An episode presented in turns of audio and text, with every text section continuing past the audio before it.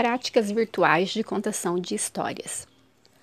A contação de história é uma prática muito antiga, que veio antes mesmo da escrita. Todo saber era transmitido oralmente, pois a memória era o único recurso para armazenar e transmitir conhecimento às futuras gerações. Pode-se dizer que este foi um ato para a entrada de tecnologias de informações no mundo e é um processo que permanece até nos dias de hoje, tanto no meio familiar como no escolar, com o intuito de oportunizar o conhecimento e o encanto dessa arte que atravessou tempos.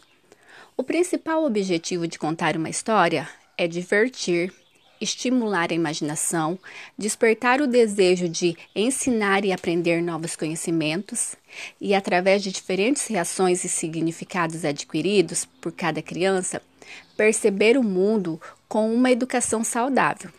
Porém, uma história bem contada pode aumentar o interesse pela aula ou permitir a autoidentificação favorecendo a compreensão de situações e ajudando a resolver conflitos. Por este motivo, o professor precisa planejar o momento da contação da história, sendo importante o que será narrado para as crianças, para que elas não percam o lúdico e o belo da contação de história.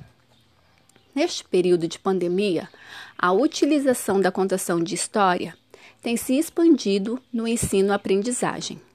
Através das redes sociais, os professores têm trabalhado e estimulado essa prática, despertando o psíquico da criança e elas, ao mesmo tempo que aprendem, se divertem usando a tecnologia que se faz tão presente na vida dos mesmos, e muito mais neste momento em que estamos passando.